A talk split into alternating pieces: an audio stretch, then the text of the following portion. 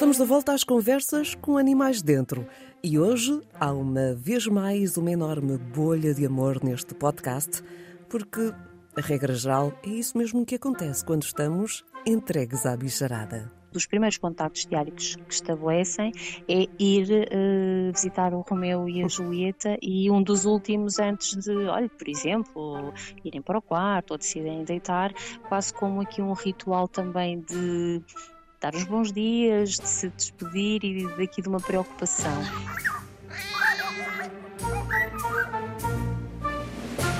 Não é de agora que se fala nos benefícios do contacto com animais de companhia por parte da população sénior. Já aqui falámos, noutro episódio, sobre um dos vários projetos que proporcionam essa ligação para idosos que vivem sozinhos. Mas e no caso dos lares e das casas de repouso?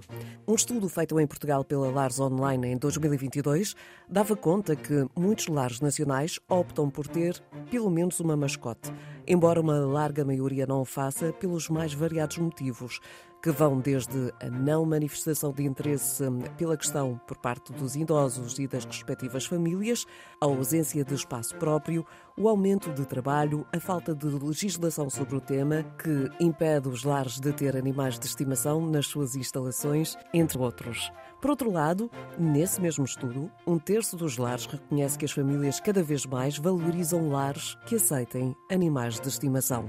Ora, por estes dias, a casa do artista é mais um dos casos dos lares que têm residentes com pelo. O Romeu e a Julieta são, Joana Figueiredo, as novas mascotes da casa após uma iniciativa que começou no ano passado. Esta ideia, de facto, surge e deu aqui os primeiros passos no ano passado, no ano de 2023, precisamente porque já havia algum conhecimento na equipa técnica do, daquilo que começou a falar, dos benefícios aqui das intervenções assistidas por, por animais, em todas as faixas etárias, mas eh, aqui com maior eh, incidência e dados eh, científicos robustecidos que nos apontam para uh, uma melhoria do, dos sentimentos de solidão, de, de, um alívio dos sintomas de depressão, também relacionado aqui com a motivação, estímulo e algum foco na, na aprendizagem, um, com ajudar também as pessoas, sobretudo em contexto de instituição, a manterem, enfim, atividades com sentido e com propósito que, que fazem ou que faziam parte daquilo que era a sua vida habitual no, no domicílio. E, portanto, partindo também desse esse conhecimento que já existia, iniciámos então o projeto piloto de terapia assistida com animais, que aconteceu durante o ano de 2023, quinzenalmente, aqui na Casa do Artista, e, e foi aqui de facto um, um, um, marco importante, não só por ser uma atividade e uma terapia nova, mas que vem também da auscultação daquilo que são os, os gostos, eh, as motivações, os hábitos de, de muitos dos residentes que aqui vivem, não é? Porque gostaria muito de ter aqui um, um contacto. Ao ponto, Não Joana, só... desta terapia assistida de quinzenal passar a uma terapia efetiva e diária, não é? Exatamente. Esta primeira fase foi muito importante e, de facto, abriu aqui digamos, novos horizontes para que de uma forma também mais consciente, mais segura e robustecida, por outro lado, avançássemos então para uh, esta segunda fase que é ter aqui dois, dois cães residentes na casa do artista, o Romeu e a, e a Julieta. Também uhum. há aqui, há aqui uma, um dado importante que surge também este projeto e esta, esta ideia aqui também por parte do, do nosso presidente, José Raposo, que era também uma vontade muito sentida uh, por, por ele, porque também pela importância e pelo contacto que tem com, com os animais, mas digamos que esta vinda dos novos residentes de, do Romeu e da Julieta já tive aqui, digamos, uma preparação neste, neste contacto. É? E agora estamos nesta nova fase, é? que se iniciou em janeiro deste, deste ano, em que recebemos, em que os recebemos, eles estão ainda numa fase de treino. Dizer também que este projeto só foi um, possível aqui uh, porque contamos aqui com parcerias de facto excelentes, não só para a construção do canil, porque claro que sabemos que tínhamos que ter todas as condições para os receber dignamente e em, e em segurança, uh, portanto contamos aqui com a parceria da, da Amorim Pet para a cedência completamente gratuita de, de, um canil, de uma escola de treino de, de, de animais, a Nayara e os animais, uh, sempre aqui com o suporte, digamos assim, de conhecimento do, do provedor dos animais da Câmara Municipal de Lisboa, do, do Pedro Paiva. Mais recentemente também já colmatámos aqui a parte, eh, digamos, do, de todo o acompanhamento médico uhum. ao Romeu e à Julieta pela Central Pets, pela mão da doutora Sofia Arvela, e não menos importante também o apoio da PETIS, que nos garantiu aqui, eh, pelo menos para já, um ano de ração completamente gratuita. Ou seja, se duvidas a via do, dos benefícios eh, de ter animais na casa do artista, eles não só pela reação dos utentes, mas também por eh, todas estas pessoas eh, que decidiram ajudar nesta terapia, percebe-se que de facto os animais são muitas vezes unificadores. E, e, e mobilizam, é, e claro. mobilizam, não é? E conseguimos perceber que conseguimos mobilizar aqui todos estes parceiros para fazermos aqui um, um, bom acolhimento e que nos permite agora ter um trabalho mais continuado, que pretendemos que seja inclusivo para que os residentes eh, participem e tomem de facto aqui o Romeu e a Julieta como parte natural da nossa vida, do nosso cotidiano. Poderemos ter aqui algumas, algumas atividades mais pensadas e mais estruturadas, mas aquelas que surgem espontaneamente fazem parte do, do, do cotidiano. Eu ia precisamente uh, por, por aí, isso, Joana, esta chegada do Romeu e da Julieta, nomes muito interessantes para uma casa do artista. É esta... Foram, eh, já agora foram escolhidos, estes dois nomes foram escolhidos pelos residentes após aqui uma, uma votação, uma votação que houve de um conjunto de, de nomes pré-selecionados, indicados pelos residentes, e de facto foram estes os nomes vencedores. Imaginei, né, mas a entrada deste, do Romeu e da Julieta para esta família verdadeiramente uh, numerosa vai depois, a longo prazo, incluir que tipo de atividades? Imagino que os passeios, os cuidados, a alimentação, portanto, no meu ponto de vista, e pode confirmá-lo ou não, imagino que os utentes uh, por vontade própria, se lembrem que é necessário ir passear o Romeu, ou ir passear a Julieta, ou ir ver se tem água, se tem comida. Portanto, todos esses cuidados que os fazem também sentir-se úteis. Exatamente, exatamente. Esse propósito que acabou de dizer é um dos objetivos, que é tornar aquilo que sabemos que tem todos os benefícios, mas torná-lo mais natural, no contexto de vida natural, uhum. porque sabemos que as atividades mais significativas e aquelas em que as pessoas sentem propósito, até, até propósito de vida muitas vezes, são aquelas que surgem no contexto natural de vida. Claro, claro. E é muito interessante também falarmos que residentes e equipas estão mobilizados todos gostam naturalmente do Romeu e da Julieta e, e tem sido aqui um movimento de equipa muito interessante. É uma devolução de sorrisos é... às faces, Joana. Sim. Regra geral, eh, nós estamos a falar de pessoas que foram cuidadoras a vida inteira e que não se sentem assim tão confortáveis no papel de serem apenas cuidados, portanto sentem a necessidade de cuidar de algo ou de alguém. E estes animais trazem esse elemento.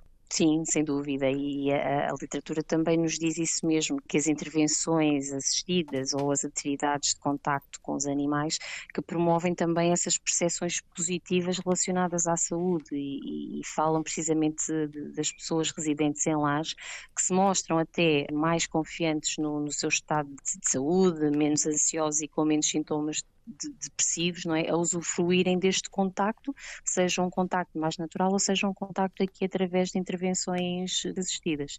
Por exemplo, já começámos a constatar que passou a fazer parte da rotina de alguns residentes. O primeiro contacto diário que estabelecem é ir visitar o Romeu e a Julieta e um dos últimos antes de, olha, por exemplo, irem para o quarto ou decidirem deitar, quase como aqui um ritual também de dar os bons dias, de se despedir e daqui de uma preocupação. Isto também é importante, por exemplo, a preocupação que houve no primeiro fim de semana que eles passaram cá em casa e que nos perguntaram, então e como é que vai ser no fim de semana? Quem é que lhes vai dar a comida e quem é que vai? Mas isto é bom, portanto, ativar estas memórias de rotinas de vida diária, quer dizer, é das minhas terapias, não é? E aquilo que é. faz sentido. E quando as, são as próprias pessoas que fazem estas questões, significa que há algo está que está a acontecer e que há aqui um, uma preocupação, uma preocupação com eles, então, mas uh, já comeram e agora quem é que lhes vai dar banho e quem é que os vai passear? E isto individualmente é interessante e do ponto de vista coletivo também é muito interessante. O futuro, eu penso que o futuro está agora muito, muito em aberto, mas nós gostaríamos também aqui do, com o nosso contributo, com esta experiência da casa, podermos também contribuir para inspirar outras a darem este passo.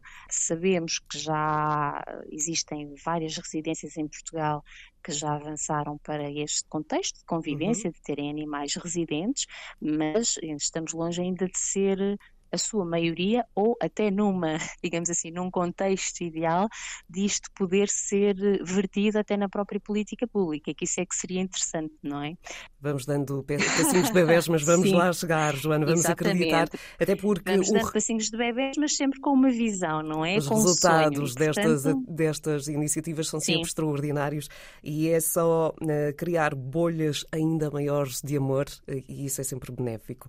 Joana Figueiredo, muito obrigada obrigada e que o Romeu e a Julieta sejam de facto estragados de mimos e que hum, essa bolha de amor continue a existir e, e, essa, e acima de tudo essa motivação para que os utentes tenham outras atividades também no seu dia a dia que bem precisam e bem merecem. Claro, e muito obrigada em nome de todos os residentes, em nome de todos os funcionários da equipa claro está em nome da direção da, da Apoiado Casa do Artista, o nosso uh, muito obrigada por esta oportunidade também de partilharmos uma vez mais aquilo que é o nosso, o nosso trabalho e a nossa intervenção, não só dentro de, de portas, mas fora de portas, para toda a sociedade.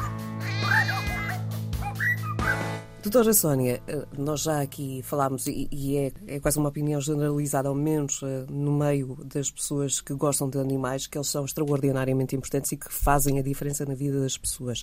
Além de fazer, é um win-win, não é? Como dizem os, os norte-americanos. Eh, o animal ganha porque ganha uma família, a pessoa que está sozinha ganha porque ganha uma companhia. Mas isto é muito mais que isto. Pode mesmo modificar-lhes o dia, mas para muito melhor.